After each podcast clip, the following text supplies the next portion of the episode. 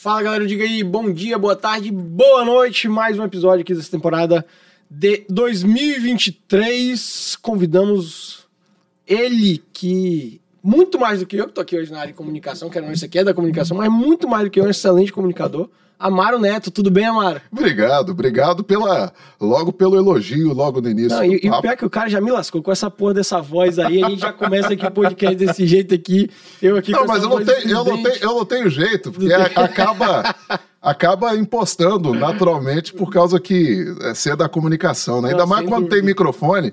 Aí eu, empolga, né? Eu lembro quando eu fazia rádio, e podcast é algo fantástico, porque é, é, é muito do rádio. É sim, é claro que tem a imagem, é, mas assim a gente fazia qualquer outra coisa quando ligava o microfone, e quem é do rádio é assim. Uhum. Você pode estar fazendo qualquer coisa no estúdio, quando liga o microfone, você se transforma e fica atento e focado no trabalho em é si, verdade, com o microfone ligado. Então, muito bom. É, tem, tem vezes que eu estou na, na comissão de comunicação com o presidente presidindo, eu vou falar algo, a pessoa fala, que locutor é esse? não, não, porque eu sou locutor, então eu tenho que explicar para a pessoa que eu sou apresentador Boa. tudo. Mas a gente está aqui hoje, não para falar apenas da parte de comunicação, quero entender um pouco da sua, história, mas a gente Sim. vai falar um pouco de política também. Uhum. Eu anotei aqui como tema a seguinte pergunta para a gente, como tema principal do nosso podcast hoje: se a direita fracassou, tá? A gente vai falar um pouco, de novo, de comunicação, falar da Mara, da comunicação, sobre essa questão da direita, principalmente levando em consideração essas últimas eleições, óbvio, do ano passado, mas que a gente está aí todo dia tendo esse debate. Só que, antes da gente ir para o tema, eu preciso agradecer aos nossos mantenedores. Apex Partners, né? Que o Ricardinho Frizeiro, grande amigo nosso, Tava até te apresentando um dos andares aqui da Apex, tá? É, ele e logo no primeiro nesse primeiro andar apresentado, que é o andar da comunicação, eu fiquei impressionado. Parabéns pelo tá investimento que a Apex fez em comunicação, porque é, é, é, nada melhor do que quando você tem um, um, um, trabalho voltado de comunicação com qualidade, não só com profissionais, mas também equipamentos e estrutura, Sim. isso dá condição de você levar Perfeito. uma comunicação melhor em qualquer ramo de atividade, ainda mais no ramo uh, que a Apex trabalha, uh, porque é, é, um ramo não só de crescimento local, como também nacional. Eu tenho visto uhum. que a Apex tem desenvolvido de forma regional em outros estados. Sim, verdade. E, e, e o que você falou é muito interessante, porque recentemente um dos entrevistados me perguntou no offline, né, depois terminou, falou, pô, mas vem cá, a Apex é uma casa financeira que trabalha no mercado econômico e tal, é, pô, mano, tá ligado ao BTG? Eu falei, tá. E, cara, eles deixam você falar desses temas assim, tão polêmicos. Por exemplo, teve um episódio aqui recentemente para falar sobre o feminismo, que eu trouxe a Mariana Brito, mas bateu no feminismo assim, de uma forma assim, absurda. E aí ele falou assim, pô, mas deixa. Eu falei, cara, a Apex me dá liberdade total uhum. para falar sobre o que eu quiser. Então isso é algo que deve sim ser também, é, digamos assim, venerado, né, por uma casa de comunicação deixar a gente se manifestar de Não, mas isso é importante. É, é, é, porque você consegue também, até pelos temas que você traz de liberalismo e, e, econômico, é, isso é importante você ter esse tipo de espaço, claro. não só para você trazer contraponto, trazer Sim. outras ideias, como também é, ter condição e a liberdade para poder fazer perfeito, esse trabalho. Perfeito. Gostei muito. O cara já falou de liberdade aqui, eu já fiquei empolgado aqui. Esse negócio me dá até arrepio, tá? E também agradecer ao Five Sport Bar. Que é um local fantástico também. Um local fantástico e, pô, ó, você acabou de ganhar um voucher do Five de 100 oh, reais. Massa, bom demais. usar lá. Tem sempre uma condição. Ah. Eu tenho que ir junto. É mesmo? Eu vou jogar uma segunda condição. Não levar nem Igor, que tá aqui, nem Giovanni Mineiro. São dois caras muito ruins de tênis, então eu prefiro... Mas vem cá, eles são ruins de tênis ou eles são bons? Porque eles falam que são Depende bons. Depende do parâmetro. É? Entendeu? Por exemplo, se for com você, que eu imagino que você não joga tênis, nada, joga. Nada. Eu vou dizer que eles são bons. Uhum. Mas em relação a outros caras aí, que eles ficam, né, de peito aberto, igual o periquito, assim. É... E, e, são esforçados, Agora, eu vou falar uma coisa que eu sempre falo para ah. eles e falo para muitas pessoas. Eu acho interessante que é, é, eles jogam tênis e eles são do interior de Minas Gerais. São, são de Caratinga. E eu sou do interior da Bahia, de Ilhéus. Então, a, a, gente tem agora uma safra de, de, é, de jogadores de tênis ou uhum. pessoas que, que já, já praticam esporte há muito tempo, mas não são propriamente de capitais, pelo menos aqui não em Vitória. Verdade, verdade. A gente tem muita gente que vem de fora e que ajuda a desenvolver Sem o esporte dúvida. e a prática do esporte Perfeito. no Espírito Santo. Inclusive, assim, não sei se seria nessa pegada que você está falando, mas os melhores jogadores do estado, por exemplo, o melhor hoje, um, dois, veio de projeto social. Que legal. É. Veio de projeto social. Né? Não, e desde o início, quando eu era deputado estadual, e tendo, é claro, uhum. a, a, vertente dos meninos que trabalham comigo jogarem tênis e, e, e serem é, é, é do interior de Minas Gerais, é, a gente já buscou em alguns momentos fazer projeto social Pô, e ajudar com recursos projetos sociais. Pô, então, nesse caso, tem que agradecer os dois, porque eles me ajudam no projeto social que eu tenho com crianças uhum. para praticar tênis, beach tênis e futebol ali no Centro Esportivo em Massa. Massa. Temos 25 crianças lá praticando esportes. Parabéns. Cada dois, três dias elas Parabéns. vão lá, mesmo grupo de um instituto.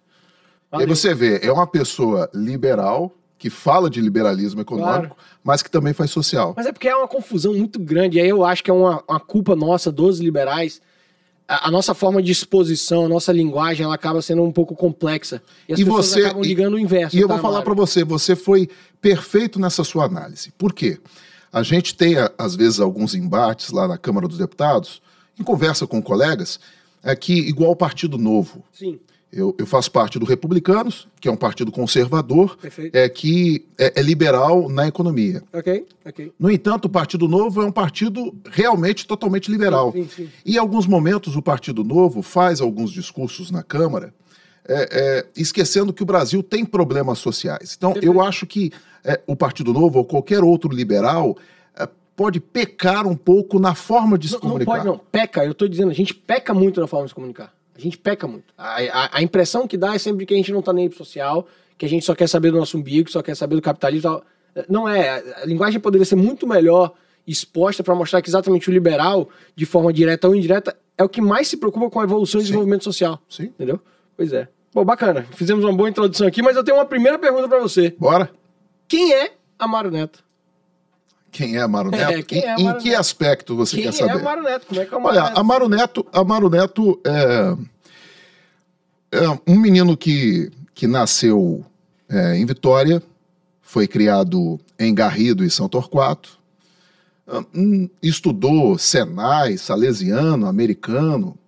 É, Pô, tanto, todos os clássicos. É, é eu, eu, eu estudei nesses colégios e depois, num determinado momento, eu fui para a Rádio Tropical com o Antário Filho, porque é amigo da minha mãe, para passar uma temporada para entender como é que era a rádio. Eu tinha uma boa voz, todo mundo lá, ah, vem para cá para ser locutor. E acabei virando locutor de rádio. Rodei o estado um pouco, voltei para Grande Vitória e, e fui narrador de futebol, fiz muita coisa em rádio. Quando eu voltei para Grande Vitória, concluí supletivo, fiz faculdade de comunicação, trabalhei na Rádio Espírito Santo, que foi a grande base para que eu pudesse depois apresentar balanço geral, tá, em televisão e, e entrar na política. Uhum. Então, assim, é, eu sou eu sou um, um, um, menino de família humilde, classe média baixa, okay. é, de periferia, é, que venceu através da comunicação. E a partir do momento da comunicação, com muitas demandas que a gente tinha de problemas né, no, no Estado, no Brasil, nos municípios, e, e, estando em Minas Gerais, uh, trabalhando por dois anos, eu achei que seria importante o meu retorno para, de alguma forma, é, contribuir com o Estado do Espírito Santo Legal. também na política. Okay. E foi aí que eu é, é, juntei alguns amigos e ingressei na política. Fui o deputado estadual mais votado de 2014. Depois retornei no ar na, na, na TV Vitória. fui é, quase prefeito de Vitória, cheguei ao segundo turno das eleições de 2016 e perdi por 2.500 votos Muito de bom. diferença. É, sou o deputado federal mais votado da história do Espírito Santo, com 181 mil votos em 2018. É, tivemos em 2020 um crescimento partidário muito grande, assim, é, com o Lorenzo, prefeito de Vitória e tudo mais. 2018, 2022 eu me reelejo deputado federal e sigo fazendo esse trabalho em prol do Espírito Santo, nas Legal. duas vertentes, é, na comunicação e também como deputado federal. Agora, é, é, era seria a minha segunda pergunta, por que, que saiu da, da comunicação e foi para a política? E me parece que é por causa da questão do impacto que você pode causar e tal. Sim. Mas deixa eu perguntar, considerando o poder, eu estou falando poder no bom sentido aqui, que você tinha de acessar as casas através do balanço geral, ou melhor, como comunicador, né, audiência tal, todo mundo falava do Amaro Neto, blá, blá, blá. Você não acha que você tinha mais poder de impactar as pessoas pela comunicação do que como política? Eu tô perguntando mesmo assim, quero entender não, mesmo, tá? Não, olha só. É, na comunicação, você consegue até a página 15 resolver alguns problemas. Quando você é, é político, você tem condições de resolver esses problemas. Ligando, conversando, dialogando, debatendo, propondo leis, é, enviando emendas para determinados locais. É, eu sei que nós, comunicadores, e eu, como comunicador de massa, num grande veículo de comunicação do Estado, é, nós temos uma abrangência. Uhum. No entanto, quando você tem uma condição política, você consegue ter uma abrangência maior, okay. melhor, você consegue impactar a vida das pessoas de outra forma. De forma direta, porque através da comunicação você vai trabalhar muito o indivíduo, tipo assim, orientando ele, mas você não vai trabalhar de forma direta. Você não consegue eu vou, eu vou dar um exemplo normal. É, é, tem um problema em determinado bairro, eu, como apresentador de TV, falo desse problema, critico, só que eu, é, é, é de forma passiva, Tô, tô ajudando. Agora, como político, de forma ativa. Okay. Então, vou dar um exemplo.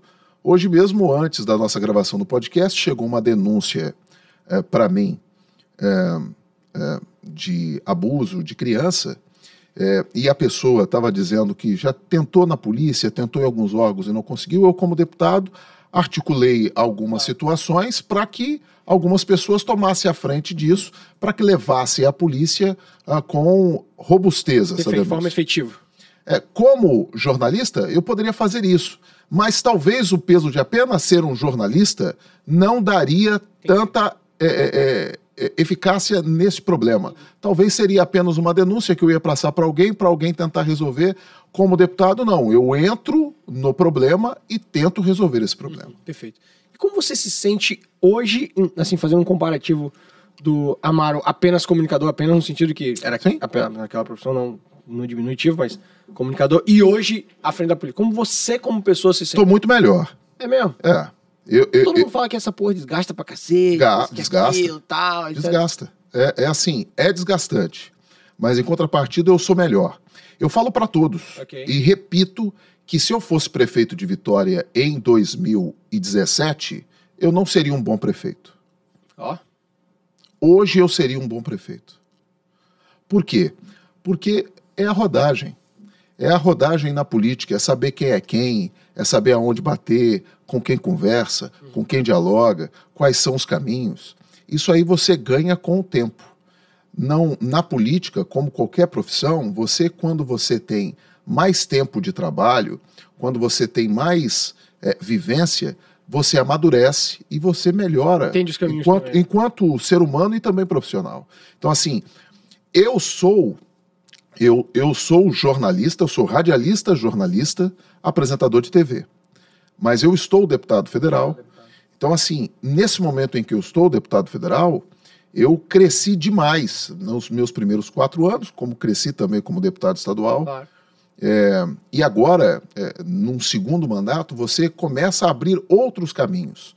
Nos meus primeiros quatro anos, eu simplesmente fui um. De federal ou de estadual? De federal. federal. É, eu, eu, eu, eu era apenas um deputado federal que não tinha tantas atribuições. Hoje eu sou presidente de uma comissão importante da Câmara dos Deputados, que é a Comissão de Comunicação, que que dialoga com direito autoral, que dialoga uh, com liberdade de expressão, com a PL das fake news, que dialoga com, com diversos setores da sociedade com base nisso, você tem uma responsabilidade maior, você consegue conversar com novos atores, você consegue conhecer outras pessoas. Então, assim, você consegue entender outras demandas e busca soluções para que isso possa é, é, é, é, ser resolvido não só no âmbito do, do Estado, do município e do país. E vem cá, você falou aí, concorreu lá atrás. Manda aí, tio Ró, um cafezinho. Boa, boa. Você falou aí, concorreu lá atrás, falou que não teria sido um bom prefeito lá, agora... Eu não, teria, eu, não ter, eu não teria sido um bom prefeito, porque assim, eu fui deputado estadual por dois anos, eu me coloquei, eu me coloquei candidato a prefeito de Vitória, porque eu achava que eu poderia ser uma boa alternativa. É, eu faço essa autocrítica porque é, você precisa entender... É, como que você iria administrar uma cidade como Vitória. É, o Lorenzo assumiu a prefeitura e eu tive a oportunidade de conhecer algumas coisas da prefeitura e eu imagino que eu não teria, eu não seria um bom prefeito porque eu não teria a condição e capacidade de, de, de entender a engrenagem e tocar a engrenagem. Talvez talvez faltando o último ano, eu conseguiria entender a engrenagem. Hoje não. Hoje a, a gestão pública, uh, com esse tempo meu de deputado federal, já são cinco anos. Os quatro, e agora finalizando o primeiro ano da, da reeleição da segunda legislatura. Eu conheço mais os caminhos e eu poderia hoje ser um melhor prefeito não ou governador. Diferente não, legislativo do executivo? Não, não é, não é a questão de ser diferente. A questão do legislativo e executivo, o executivo você você tem como determinar coisas e resolver coisas. É claro que você administra com Câmara de Vereadores, você administra com a Assembleia, com, a, com o Congresso Nacional e com toda a sociedade. Mas o que eu quero dizer é o seguinte: a sua rodagem na política. Vou te dar um exemplo. Você é, uma, você é uma figura liberal e tudo mais, mas você não milita propriamente dito na política do dia a dia. Não, então, assim, a partir do momento que você militar na política partidária ou na política é, é, legislativa, você começa a entender o outro lado. Eu sempre falo com colegas jornalistas que fazem cobertura política, eu falo assim, olha, você precisa entender o outro lado do balcão. Quando você conhecer o outro lado do balcão, você vai saber o que é ser político e como fazer uma cobertura política. Legal. Porque é, a cobertura política é muito além do que o, o, a fofoquinha uhum. ou você ter uma fonte ou outra de alguma informação. Tem muita coisa por trás de qualquer tipo de, é, de análise que é feita, ou de barganha política, ou de emenda, ou de acordo político, ou de governabilidade. Sim, sim. Tem muita coisa além disso. Imagina. Então, é, só de você conseguir ter vivência na política, ter rodagem na política. É claro, montar uma boa equipe. Vou dar um exemplo para você. O Bolsonaro, ele não tinha experiência, mas conseguiu montar uma boa equipe. Principalmente no setor econômico, eu tenho que elogiar isso muito. Não, eu digo o Tarcísio, o não, Tarcísio mesmo. É maravilhoso. Mas, mas, mas o que, que eu quero dizer? Mas, o, o que... desconhecido, né? O mas, o, mas aí que eu vou te falar. Cacete. O Bolsonaro teve, eu não sei quem é, quem, quem foi a figura, mas o Bolsonaro teve uma pessoa que con conseguiu conduzir bem e colocar é, elementos que pudessem fazer um bom trabalho. Então eles pe pegaram o Tarcísio, que já foi consultor da Câmara dos Deputados, já trabalhou com o deputado Evair. Olha. Ele era do DENIT no governo Dilma Rousseff. É. Olha, é, é, ele era do, do do DENIT no, no governo é Dilma. falar que Tarcísio foi do governo Dilma. É, foi do governo Dilma Rousseff. E depois, quando ele entra no governo Bolsonaro, indicado por um dos pares, porque conhecia tudo de infraestrutura, ele começa a se sobressair. Tanto que ele é, tinha diversos movimentos e diversos trabalhos em que ele desenvolvia com não só com a equipe, mas com as bancadas, algo que poucos faziam, Perfeito. poucos conheciam a fundo. Ele literalmente conseguiu destravar muita coisa. Né? E com é sem, sem dinheiro Sim. e muito com o apoio de bancadas. Legal. Essas obras estruturantes que temos no estado do Espírito Santo, como a 447 e, e também o contorno do Mestre Álvaro, é recurso da bancada federal capixaba num acordo com o Tarcísio. Porra, Tarcísio Tá, o governador Renato Casagrande pediu investimento também em infraestrutura, mas o Tarcísio falou: ó, eu não tenho dinheiro, eu tenho um orçamento de 8 bi, eu não tenho condição de tocar obras pelo país. E aí, nesses acordos, a, a nossa bancada federal destinou boa parte dos recursos de bancada para que essas obras sejam tocadas. Hoje, o governo Lula fala que vai entregar, já, já faz anúncio que o presidente Lula pode estar aqui até na entrega de uma dessas obras. No entanto, o dinheiro é da bancada federal e muito do que e foi construído. Depois, e, antes, e, né, e, tu, e, muita coisa que foi construída no governo uh, uh, anterior do, do Bolsonaro. Entendi. Então, assim, o que, que, eu, que eu falo para você? Essa rodagem. É, é, esse caminho, uhum. é se cercar de bons profissionais que ajudam Perfeito. a pessoa na gestão pública a ter um bom desempenho. Muito bom, muito bom. Mário, você, você se classificou é, como conservador. Né? Você até falou liberal na economia, acho que isso fica mais claro o que, que é. Mas é, o termo conservador, eu já entrevistei duas vezes o Bruno Garchagen, não sei se você conhece o Bruno Garchagen. Sim, já ouvi falar. Fica, fica como dica aí, é, que é um defensor, assim, é, com vários outros assim, da filosofia e da ideologia liberal, ele é um grande defensor da filosofia e ideologia conservadora. Mas para você, que, que significa ser um conservador? Porque muita gente fala, até fica ligando a, a, ao slogan do Bolsonaro, como é pátria, família e, e, não lembro qual foi a outra coisa, tinha um negócio desse assim. Tem gente que fala que é conservar os bons costumes, é algo, na minha opinião, extremamente subjetivo, porque o que é bom costume para mim pode não ser necessariamente para você. Então, o que, que é ser conservador? E, e principalmente, não, não, apenas como você, como pessoa física. Como Se você está no mercado financeiro, um conservador não é tomar riscos. Quem, quem faz um investimento conservador não quer tomar riscos. O conservador, eu acredito que é ser tradicional, buscar o conservador, buscar nada de risco, buscar um caminho que seja tradicional, um caminho uh, que busque, da melhor maneira possível, desenvolver determinado projeto, determinada ação. Esse é o meu ver. Quando você fala que eu me coloco como conservador.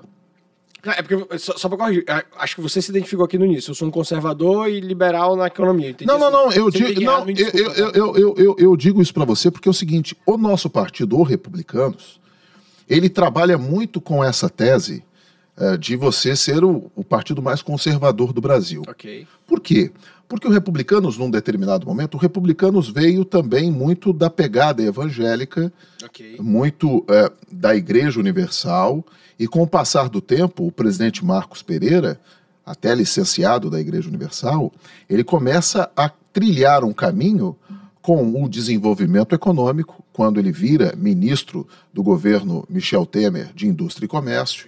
Ele começa a mostrar o trabalho que é desenvolvido pelo partido. O partido, para você ter ideia, é um dos que defendem, se a gente não tivesse o fundo eleitoral, que o fundo eleitoral tivesse a participação do empresariado, como o Partido Novo uhum. é, é, faz. Só que a gente não consegue isso, essa mudança, porque foi uma decisão do judiciário a gente ter o fundo eleitoral. Então, voltando ao partido, então o partido tem essa ideia do conservadorismo e também do liberalismo econômico. Okay. Quando nós estamos num partido como esse e vimos o que aconteceu a partir do momento em que a gente tem no país a polarização envolvendo esquerda e o presidente Jair Bolsonaro. Seria a minha próxima pergunta. O Gostei pres... do que você falou agora, hein? Porque o presidente Jair Bolsonaro. e o presidente Jair Bolsonaro. Então... Porque eu, eu, eu não vejo a direita. Legal. Deixa eu explicar. Por favor, por favor. Deixa eu explicar. Nunca existiu direita no país. Isso é excelente. Na minha visão. Não, e eu concordo 100% com você. V vamos lá. Eu era criança quando tinha o Maluf na direita. É, eu era criança quando tinha o Maluf na direita.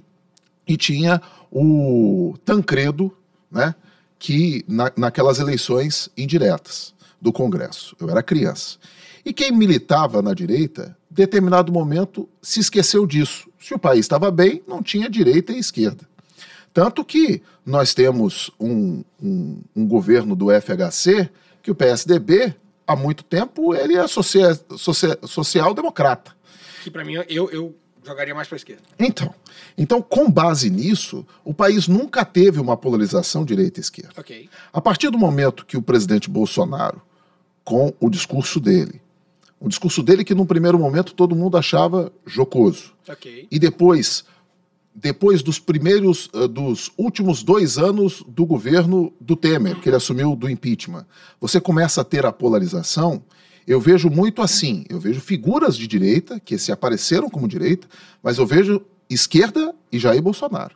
Interessante. Essa, essa questão do Bolsonaro tá inelegível e começar a diminuir um pouco, né, perante algumas áreas da sociedade, não do seu eleitorado maciço, começa a aparecer outras figuras de direita. Figuras de direita que temos o governador Tarcísio, governador Zema, o governador Ratinho Júnior, que poucos falam, é verdade, mas, poucos. mas na minha opinião é o melhor governador do país. O que ele conseguiu transformar Paraná é porque o Paraná está ali no sul. Sim. Se fosse em São Paulo, todo mundo estava falando dele. E o Eduardo? Eu, é... é porque falam, botam ele nesse bolo, mas pô, pra mim ele é muito mais social-democrata também do que qualquer coisa. Não, ele, ele é PSDB desde o início. O que eu gosto do Eduardo é que ele é, ele foi vereador, de vereador prefeito, de prefeito governador, sem reeleição. Okay. Ele, ele teve que buscar a reeleição porque ele não conseguiu almejar a disputa uh, do governo federal. Okay. Mas, eh, voltando a, a, essa questão de divisão do país, essa divisão do país, na minha opinião, só surgiu a partir do momento que uma figura como Jair Bolsonaro conseguiu polarizar uma figura tão emblemática que é do presidente Lula. Sim. Porque a gente não pode tirar os méritos do Lula. Se você, se você parar para pensar. Especialmente em termos de comunicação. É, se você parar para pensar. Com a massa dele. Você tem é, uma figura uh, que é, ela, num determinado momento, foi presa e antes de ser presa, se tentou ser até ministro para não, não, não ter, não ter a detenção. Okay. Ele é preso, ele fica na cadeia, ele consegue fazer com que Haddad vá para um segundo turno com Bolsonaro. É, Bolsonaro vence. Bolsonaro teve um bom governo, mas teve erros de comunicação Verdade. e conduta como presidente da República. Verdade. Porque uma coisa é o seguinte: é, isso aconteceu comigo num determinado momento quando eu fui candidato em 2016. Uma pessoa falou assim: ó, você vai ter que fazer isso, isso, isso, isso, isso aqui para os evangélicos, não sei o quê, você tem que falar mal de gay. Não. Se eu, se eu virar prefeito, eu serei prefeito de todos. Então eu não posso é, separar figuras, classes, religião, é, sexo de ninguém. Então, o que eu senti do Bolsonaro, porque nós fomos base aliada do Bolsonaro. E se você puxar, é, nós votamos com o governo Bolsonaro, pelo menos eu, uhum. 85 a 90% dos projetos. O que que eu senti? Que se Bolsonaro fosse mais maleável na verborragia, Perfeito. ele teria conseguido vencer o Lula. porque é, tivemos na última eleição, agora em 22, muito assim eu sou contra Lula, voto em Bolsonaro, sou contra Bolsonaro, voto em Lula. É, e essa divisão no país ainda existe. É, é claro que ela começa a minguar com algumas ações do governo, e ela começa a minguar quando você tem é, o, o, o, Bolsonaro inelegível. Então, começa a minguar. Por quê? Quem é na quem é que vai fazer frente ao Lula em 2026? Nós não temos esse ator. Você acha que ainda não? Era outra pergunta que eu ia fazer aqui. Não seria um. Até o Ratinho, como você falou, não seria Tarcísio, Zema. O, Kassab, o Kassab fez um movimento de lançamento do Ratinho Júnior num evento do PSD. Acredito que o Ratinho é um excelente nome. Tem que saber se ele consegue construir um discurso nacional para se colocar. Porque eleição não adianta você só colocar atores, você tem que fazer campanha. Sem dúvida. E você tem que ser, você ter um rical. É, tem alguns políticos que falavam que no meu início de carreira na política que eu já saía na frente de muitos porque eu já tinha Ricaldi de apresentador. Então, as pessoas me conhecem. Teve pesquisa uma época que 90% do Espírito Santo conhecem o Amaro Neto. Às vezes ou não viram ou já ouviram é dizer. É claro. E isso, isso acabou sendo impactante na minha campanha de prefeito, porque acaba prefeito de capital, é, você acaba tendo uma é, é tendo uma é, exposição muito grande. Então, eu acredito muito que é, neste momento nós não temos um nome é, que possa fazer frente a um projeto Lula. Se ah. não for Lula, aí pode se tem pensar. Como não ser ele. Só se morrer. Não tem, não tem como não ser Lula em 2026, é. né? 26. É, não, é, não, ele não, ele, ele, não se coloca como candidato porque ah. ele falou que não seria candidato. E, ah, agora, agora, agora, agora, quando nós temos figuras como Tarcísio, Zema e Ratinho, a gente pode ter um caminho. O Zema e o Ratinho, eles saem agora, né? Eles têm que sair em abril se eles querem disputar o Senado ou disputar a eleição de presidente. Existe esse papo do Zema vir para o Senado? Não, porque não, é porque você é a, é a, conjuntura normal. Você, você é governador, passou dois anos de governo, ou você tenta algo maior nacionalmente, ou você pode buscar o Senado Federal. Okay. Para você continuar no jogo da política. É, mas assim, eu estou dizendo, Entendi, são caminhos, tá? Entendendo, tô então, assim, o Ratinho pode vir senador, são duas vagas, e ser o mais votado do Paraná. Okay. O Zema também, são duas vagas, ser votado em Minas Gerais eles podem tentar o projeto nacional da presidência da República. O Tarcísio, que eu acho que é difícil, pelo jogo político de São Paulo e pelo trabalho que ele tem desenvolvido em São Paulo. Uhum. E ele não quer nem tocar no assunto, para não ficar como fosse, foi o Dória. É, é, muitos dizem que o Dória foi um excelente prefeito e também um bom governador. Ele não fazia política, ele deixava com alguns atores fazer política. O Tarcísio também tem alguns atores para fazer política, que é o Kassab, o Roberto Carneiro, que agora está no Republicanos de São Paulo como presidente, ajuda alguma coisa em articulação política. Então, só que eu não vejo é, Zema e Ratinho com condição de brigar nacionalmente se não fazer, se não fizerem um, uma grande caravana pelo país, se mostrando para o país. E eu não vejo o Tarcísio. Agora, se o Tarcísio optar por ser candidato à presidência da República, será um grande oponente para o presidente Lula. E acredito que vai canalizar muito voto não só da ala voto, bolsonarista, da direita, de centro e até, até mesmo porque... pessoas que votam no Lula. Isso, até porque eu acho que o, o, o Tarcísio ele tem uma comunicação, diria, efetiva. É, assim, ele, ele, me passa veracidade no que ele fala. Sim. Acho, acho ele bem objetivo. Não, tá? até porque o Tarcísio, boa o, o, o, Tarcísio tem certo conhecimento de algumas áreas Legal. e de outras ele tem ele tem uma equipe que, que passa informações para ele. Boa. Amaro, eu, eu, gosto de fazer essas perguntas. Como que é o, o dia a dia lá na Câmara, principalmente sendo um. E aí vou pegar agora, né? Porque querendo a gente ter um governo federal uh, do PT. Como que é um, um, um, o dia a dia de um, de um deputado conservador, um deputado de direita lá na Câmara? Existem diversos, uh, diversas, é, diversas ações. Então, vou dar um exemplo. No meu caso, uh, que eu sou um parlamentar uh, que tem um pouco de municipalista okay. e tem um pouco de recall no estado do Espírito Santo, na questão de apresentador, eu não dependo de algumas pautas. Como? Existem colegas que são conservadores e buscam pautas de confronto com o governo. Okay. Nicolas Ferreira, Gustavo Gayer, o Marcel Van Hatten, é, Kim Kataguiri, é, no estado do Espírito Santo, Gilvanda Federal, Evair de Melo, é, Messias Donato.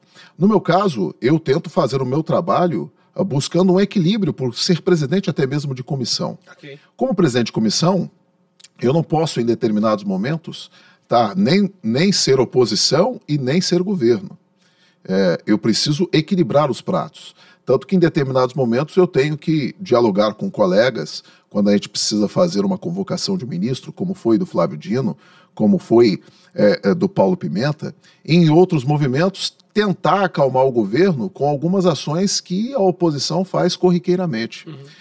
O que a gente tem desenvolvido lá na Câmara dos Deputados, nós da bancada federal e até da bancada dos republicanos, é ser independente, fazer o trabalho independente em prol do Brasil, não vendo a questão do governo Lula.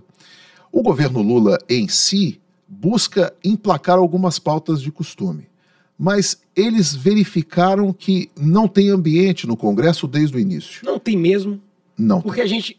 Desculpa. Mas porque assim, quando saiu a, as eleições, falou assim, pô, Lula se deu mal. Porque o Congresso é um Congresso mais tendente à direita. O, o, Mas a gente vê muita coisa o Lula, o Lula, o Lula não consegue, o Lula não consegue é, ter base ainda consolidada na Câmara. Okay, aí não, quando você é pensa assim, é ah não, aí me fala alguma coisa que foi aprovada é, que é, é, é, é, de é pauta efetivamente da esquerda. Não, não é. Ok, mas se eu pegar... não, não, não, não, não tivemos nada, porque se você for parar para pensar, a reforma tributária é. é uma pauta do Lira. É uma pauta do Lira, porque o Lira queria fazer essa entrega. Mas, mas o Haddad também quer muito, né? Para dizer que foi no governo dele. Não, eu não digo, eu não digo nem a questão do Haddad, porque você, para você ter uma ideia, o trabalho nosso foi muito de lideranças com a Câmara dos Deputados pela aprovação. O governo entrou porque não tinha muito caminho. Ou entra ou não entra. Ou negocia ou não negocia. Tanto que nós estamos, é, se você for a data dessa gravação desse podcast, nós estamos com a pauta travada porque tá. a, a, MP das offshores não foi, Sim, não foi aprovada. É. Por quê? porque não há o interesse das lideranças. Legal, isso é bom. Isso lá na Câmara dos Deputados. Então, assim, o Pedro Paulo, que acredito que é o relator, é ele ele está dialogando junto com os líderes e com o governo federal qual o melhor caminho. Então, assim, existem algumas ações do governo que vêm através de MP que, se eles não sentam e conversam com o Lira e com as lideranças, acabam não rodando. E algumas coisas acabam passando realmente com uma reforma tributária. Aí você vai falar, o arcabouço. É isso aí, era o seguinte que eu ia falar. É, o arcabouço. O arcabouço é uma faca de dois gumes. Tem gente que fala que ele foi bom, tem gente que fala que o teto de gastos será melhor. Então, assim, o qual é o grande problema? É, e até mesmo no mercado financeiro. Algumas figuras dizem que isso foi importante, porque o teto de gastos tinha alguns problemas. Claro. E outros dizem que não, dizem que assim, foi uma barbeiragem tremenda. O que nós ouvimos dos nossos técnicos na Câmara dos Deputados é que o arcabouço ele consegue destravar e dar um respiro ah, para as contas públicas. E isso acontece, aconteceria. Mas é de déficit, né? O que vai gerar. Mano, mas a, depois, aconteceria né? também num governo Bolsonaro. Não, não, aqui eu não estou falando Bolsonaro, estou analisando o, o, o arcabouço. E eu acredito que no governo Bolsonaro, numa reeleição do Bolsonaro, a gente teria que tomar algumas medidas que seriam impopulares. É, o Bolsonaro iria dar os chiliques, uhum. iria falar que não concorda, não concorda, mas Paulo Guedes iria conseguir convencê-lo e a gente conseguiria tocar essas questões. E aí seria o outro lado. A esquerda iria estar fazendo um grande, é, um grande estardalhaço, como eles gostam de fazer. O que eu vejo, e eu vejo muito lá na Câmara dos Deputados, porque eu acabo, como presidente de comissão, tendo esse time.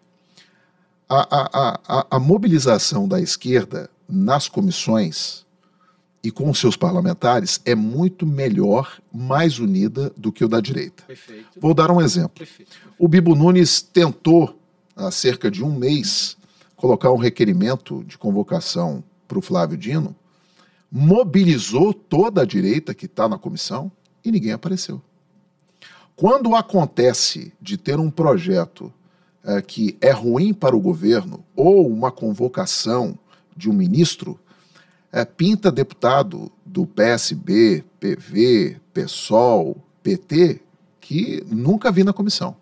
Porque eles têm um bloco e eles conseguem fazer um trabalho muito bem executado é, de obstrução, é, de é, tentar e buscar uh, que caia, caiam sessões. Nós conseguimos, com alguns parlamentares, por causa das últimas decisões do STF, fazer algum, algumas obstruções em alguns projetos na Câmara. E até mesmo de comissões. Passamos duas semanas sem aprovar nada. E com base nisso, é, se chegou até um, um caminho e, de diálogo, e essa semana foi feito até um, um, um papo entre deputados conservadores e deputados de direita e até extrema-direita, para que a gente cessasse essas obstruções para que alguns projetos possam caminhar uhum. na Câmara dos Deputados. Alguns projetos também de interesse da direita. Uhum. Então, esse tipo de, de artifício é feito pelos dois lados. Uhum. Só que o que eu acredito é que a esquerda no país ela consegue ser mais mobilizada Sem em dúvida. parlamento e a direita mais mobilizada em rede social. Qual é o grande problema? A rede social não vota. A rede social, em alguns momentos, ela pode, através da opinião pública, bloquear alguns projetos. Pele das fake news. Certo. Pele das fake news, qual é o grande problema? Ela tem muito jabuti dentro dela. Pra cacete. Eu lembro quando saiu. Quando. Co... Análise. Não, eu, eu, eu. Na reta final, é, me incumbiram de conversar com o Orlando. Eu tirei algumas coisas ainda mais bizarras no, no, no na conversa do que foi apresentado? Isso. Porra, imagine o que só que Só que outras, só que outras persistiam porque é, existia o dedo do governo, o dedo até da primeira-dama, é, da Janja. Então, estava difícil a gente negociar. Determinado momento, eu cheguei a falar com alguns líderes, ó, não vai passar. Você acha que eles têm medo da liberdade de expressão, Mar? Não é ter medo. Eu, eu, eu quero te explicar do seguinte, porque. De, deixa, não, deixa eu falar uma coisa para você. Você está fazendo um podcast com patrocinadores Sim. aqui na Apex e você tem responsabilidade no que você fala. Sim, responsabilidade minha, sim. Não, perfeito. sim. Verdade você, responsabilidade, ok. Sim, mas você tem responsabilidade quando você está trabalhando num veículo. Ok. Tem pessoas que em rede social, ela não tem responsabilidade nenhuma. Eu não estou dizendo que a gente tem que cercear a liberdade de expressão. Tem que calar a pessoa que é Não, não, não, não. O que eu acredito que a gente tem que buscar mecanismos, até na justiça, para que seja mais célere qualquer questão de injúria, discurso de ódio a gente já e tudo. calúnia, difamação, blá, blá, blá. Não, mas a gente não tem celeridade. Mas a gente não tem celeridade para prender o cara que estupra a filha e 10 minutos Eu entendo. Tá, tá, não, você está correto. Só que eu tô do outro lado do balcão, não só como parlamentar, mas como comunicador. Se eu chegar no balanço geral e fazer um discurso de ódio, eu sou punido. Se a pessoa chega numa rede social. Inclusive pelos seus seguidores. Também. Mas eu sou punido de outras formas. Na legislação da radiodifusão, na legislação como jornalista, Perfeito. sou punido. Quando alguém faz um discurso de ódio em internet, até você buscar, até você retirar, isso demora muito tempo. Então, assim, eu, eu entendo o teu lado, eu mas eu... eu tô tentando entender como que o PL resolveria isso. Não, não, não, não. O PL não resolve. Ah, tá. O que eu quero dizer para você é que a gente tem que buscar mecanismos para isso. Então, ontem, impedir, você acha? não é para impedir, é também para cercear algumas coisas, mas para que a gente possa ter algo mais célere. Ok, Às vezes as plataformas, as plataformas são céleres para algumas coisas.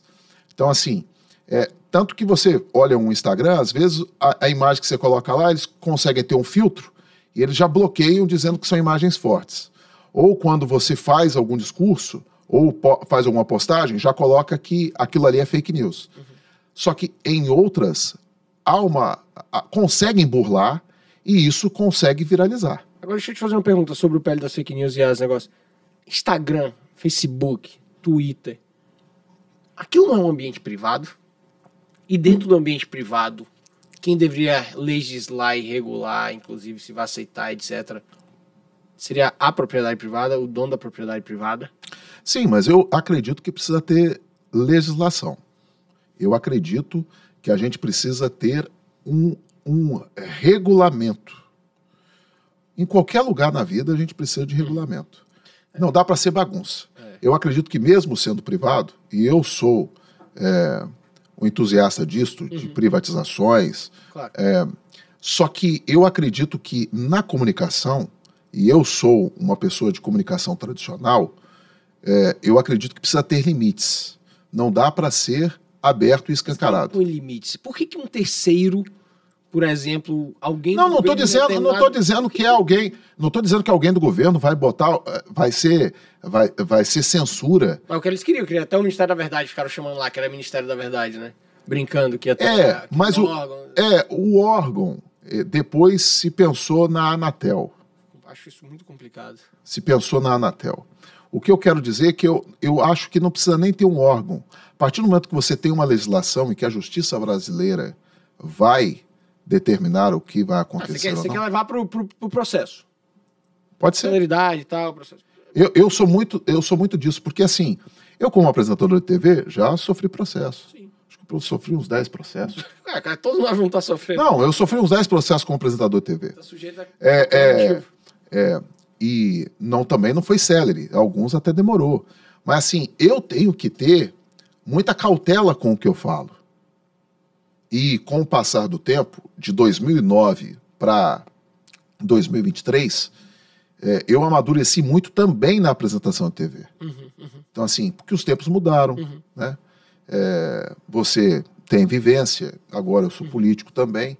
Então, assim, o que a gente precisa ter em mente é que liberdade de expressão não pode ser liberdade para você falar o que você quiser sem sofrer consequências. É, beleza. Essa questão, se eu concordo. ah, do- de Porque, assim, o que que aconteceu? Que você causa um dano a alguém, tá? E, e, e dano, e, dano e, e essa questão de causar dano a alguém, tem que tomar muito cuidado. Vou te dar um Porque o exemplo. problema às vezes não é do ofensor. É. Às vezes o problema é do ofendido. Ainda mais na sociedade que a gente vive hoje, que qualquer coisa que a gente fala, alguém vai falar, estou ofendido com o fato do Marcelo ter gravado com o Amaro, que é um conservador, e eu só disse que é, é é possível alguém chegar Mas é a isso, porta. mas é isso aí que você. Desculpa, o que, o problema é do o ofendido. que, o que você está falando é verdade. Totalmente do ofendido. O que você está falando é verdade.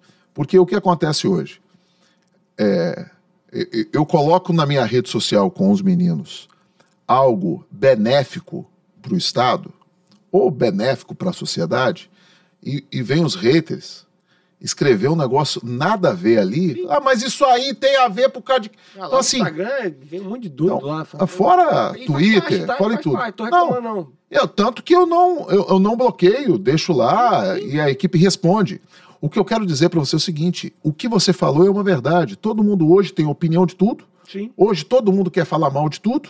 Hoje todo mundo quer lacrar.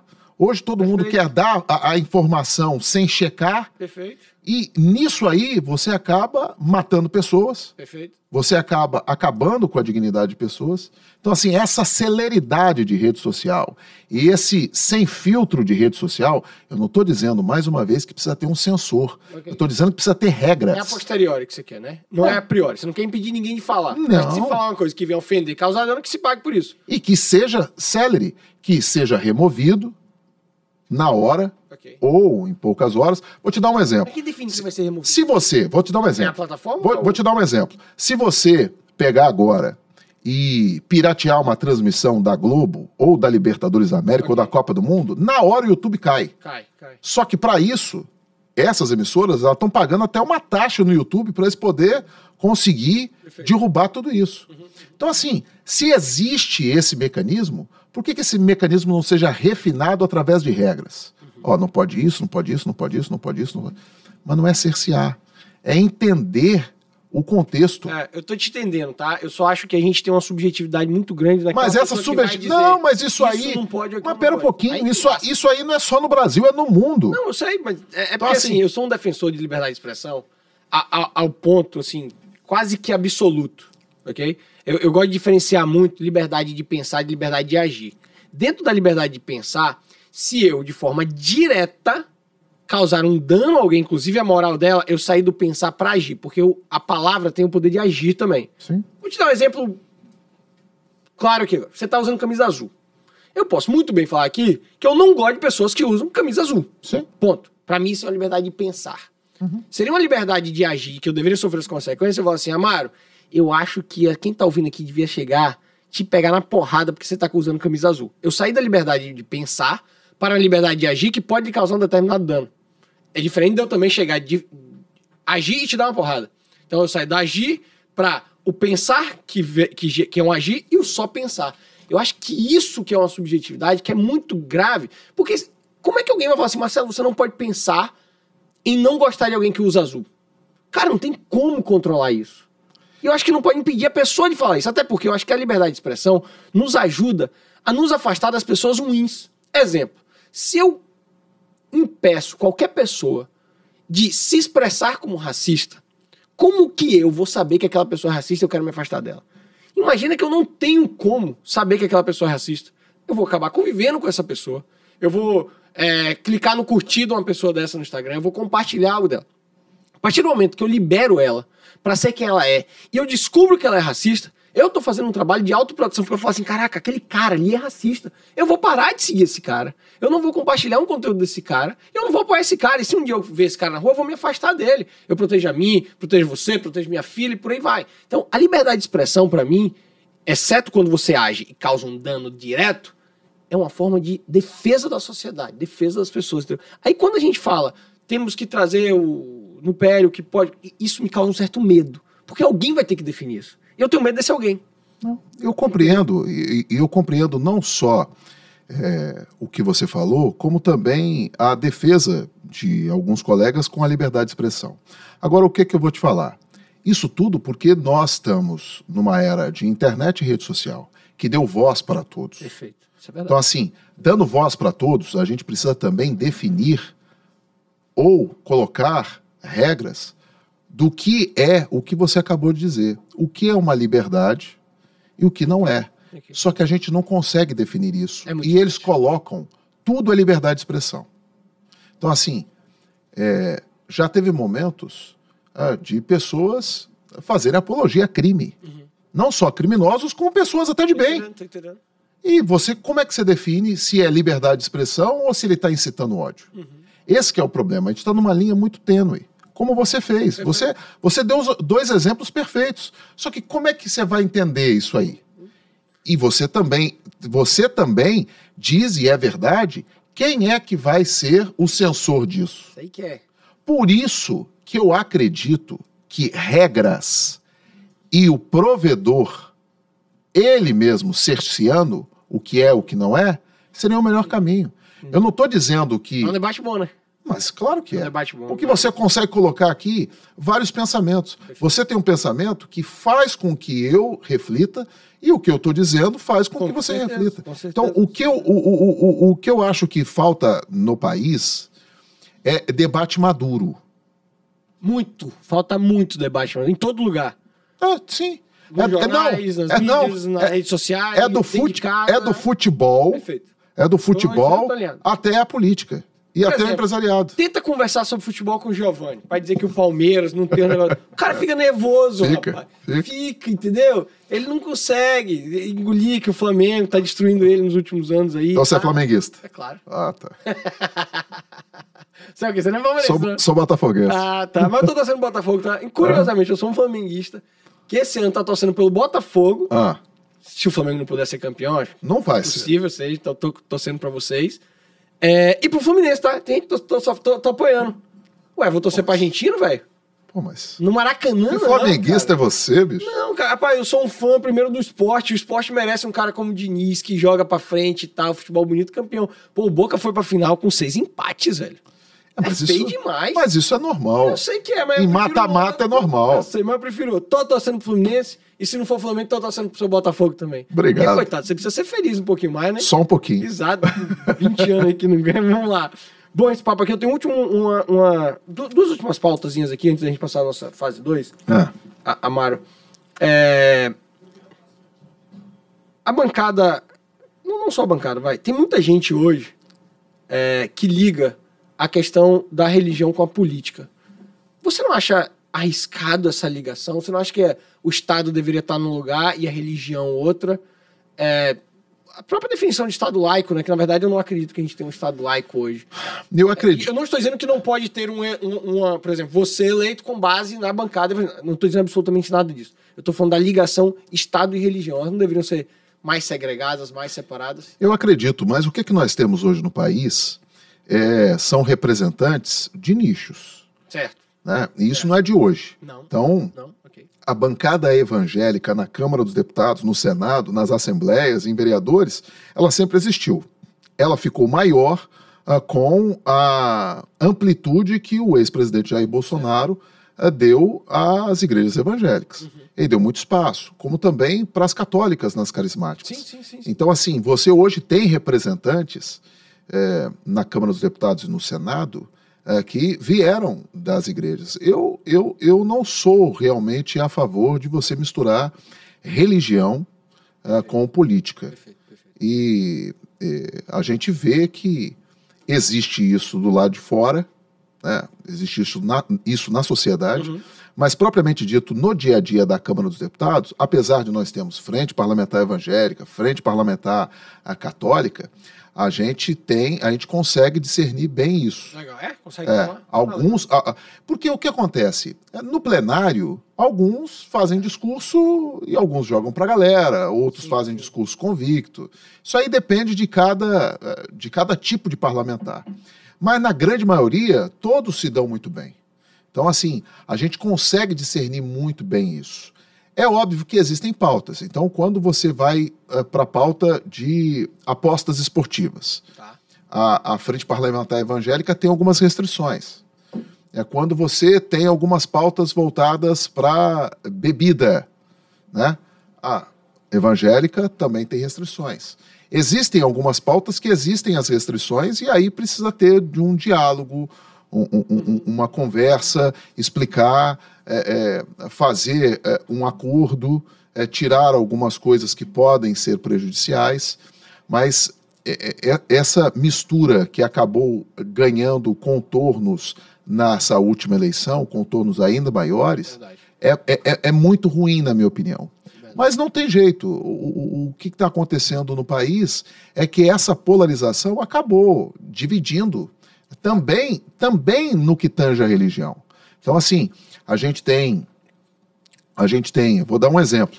Vamos falar do mercado financeiro, que eu também gosto. E-. E, é, o mercado financeiro, no início, é, no, no- no início do processo eleitoral, era todo Bolsonaro. Alguns migraram para o Lula. Quando o Lula venceu, todo mundo achou um, um desastre. Muitos venderam até os investimentos É, alguns falavam que eu sair do país. Tem bastante cliente que falou isso. Virou o ano, virou o ano. É, começaram algumas medidas ruins, mas o Congresso começou a, a, a fazer um bom diálogo. O Haddad, para alguns, está saindo um bom ministro. Ele está tá sendo menos Te, pior. Teve, teve a gritaria é, do Lula quanto a, ao Banco Central, acabou tudo se ah, porque tranquilo. botou um, um, lá que pelo jeito vai ser. E, e ó, fica, vocês que estão lá, fique esperto, hein? fique esperto. As ideias daquele come ali é mas, daquele homem ali é de doido, tá? Mas, mas aí você tem um, um, um, trabalho sendo executado no início uh, do governo uh, que não deixou a desejar como se esperava. Ok. Todo mundo imaginava o caos. Ok. E está conseguindo fluir. Uhum.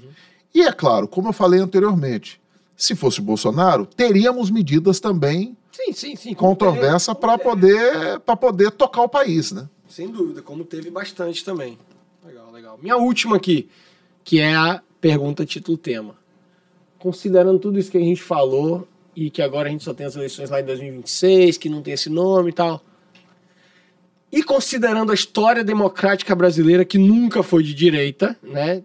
Social-democrata para mim desde o início, ainda que na época o PSDB tivesse como opositor o PT, a gente vê hoje que são muito próximos, são muito próximos.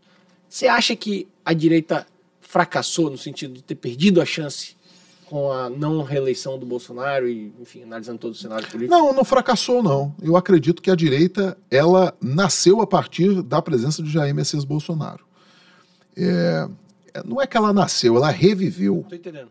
Então, assim, a presença uh, do Bolsonaro fez com que o país tivesse uma opção, não só de nomes, mas também de lados esquerda, direita. De ideias. E de ideias também. Okay. É, num governo Lula, você tem menos coisas liberais, mais sociais e mais costumes. No governo Bolsonaro, você tinha mais liberal e tinha um pouquinho de social. Teve que fazer claro, social. Claro, claro. Então, assim, eu acredito que, eh, como nós falamos anteriormente, nós temos bons nomes que podem ser é, colocados à disposição da população brasileira nos próximos anos. Legal. Aí eu vou te fazer uma outra pergunta. Manda. A esquerda só tem o Lula. Só... A esquerda não consegue produzir outros Rapaz, nomes. mas tem um nome aí que, que tá me dando arrepio. Quem? Boulos. Não, esse não, olha só. Esse aí, eu, eu nem considero apesar de eu ficar abismado com o fato da possibilidade dele ser eleito prefeito de, de São Paulo. E dizem que é forte. É forte. É forte. é forte. Aí, aí, eu, acredito. entender. Aí eu vou te falar. Qual é o problema? Aí qual é o problema na minha visão da direita no país? Ela não pode ficar à mercê de Bolsonaro. Ok. Como a esquerda ficou à mercê do Lula. Do Lula. Porque quando você tem só o Bolsonaro e é, é, ele ficar inelegível é até interessante para aparecer em outros nomes. Eu já ouvi essa. Eu já, eu já ouvi essa, essa, essa Porque, essa para para pensar, assim, o Bolsonaro não tem um nome do PL ou um nome próximo a ele para ser prefeito de São Paulo. Ele tem alguns nomes que até. É, ou não tem capacidade ou tem dificuldade de diálogo com uhum. alguns setores da sociedade. Então, ele vai ter que ir com o prefeito, o atual prefeito. E ele ainda está pensando se vai, se não vai, se cria um nome, se coloca. Esse que é o grande problema. No Rio de Janeiro, agora uh, se pintou um, um terceiro ou quarto nome. Então, assim, o grande problema é que ele não fez base. Na eleição do ano passado, ele não fez base de governadores, ele não tinha candidato de é governadores. Vou te dar um exemplo. Gosto muito do Manato e apoiei Manato eh, na eleição. E o Manato, ele é. eu sou muito grato ao Manato porque me ajudou duas vezes. Me ajudou a ser deputado é, estadual e me ajudou a ser quase prefeito de Vitória, quando estávamos no Solidariedade. É, mas se Bolsonaro tivesse pegado na mão do Manato, tivesse feito campanha com o Manato, ou tivesse colocado uma player de candidatos ao governo, ele seria presidente da República. Então, assim, a eleição é, executiva, Senado, Senado, governo, prefeitura, presidência da República, você precisa ter pares, você precisa ter parceiros. Sozinho isso não vai. Entendi. Bolsonaro, só, Bolsonaro foi sozinho uma vez e não conseguirá sozinho. Entendi. Você o Lula, no início, ele teve que fazer acordos. E para essa eleição, ele fez acordos. Sim, sim, sim, sim. Então, Gigante então, acordo. Se ele não tivesse feito acordos, ele não seria presidente da República. Muito acordo. Fez, então, fez muita coisa. Então, o que, que eu digo para você? Então, assim, a direita não fracassou, a direita está viva. Certo. Mas ela ainda depende muito do Bolsonaro. Se a direita começar a caminhar com as suas próprias pernas, com esses nomes que aparecem, a gente pode ter. Vou dar um exemplo. É bom para o país, né? eu vou dar um exemplo. Eu vou dar um exemplo. Aqui na capital Vitória, nós temos um nome de direita que é o Pasolini. Mas nós temos atores de direita que querem concorrer com o Pasolini. Se a gente se unir né, com o Pasolini, Pasolini tem a sua reeleição. Uhum. Não que a esquerda eh, também possa fragmentar, porque em Vitória tem a candidatura eh, da, da, da Camila, do João Coser. Então, assim, eu acredito que quando você tem atores de direita que se unem para um projeto de direita, você pode ter uh, o crescimento gradativo uh, uh, de nomes pelo país. Então, assim, você vê, não tem a direita não tem um candidato em São Paulo, não tem um candidato no Rio, uhum. pode estar fragmentado em Vitória, ainda eu não sei se tem candidato viável em Belo Horizonte. Né, porque se apresentam alguns candidatos em Belo Horizonte e se apresenta, aí se apresenta o nome do Nicolas, que é, é Aí você, aí você pensa assim, puxa, Nicolas conseguiria ser um bom prefeito em Belo Horizonte? Aí você tem que parar para pensar. Será que Nicolas, é, que é um menino fantástico, e, e, e, a gente troca muita ideia, às vezes eu não concordo com o modo dele é, é se comunicar, mas muitos gostam. Uhum. Mas é um menino fantástico. É, ele está na nossa comissão, a gente troca muita ideia.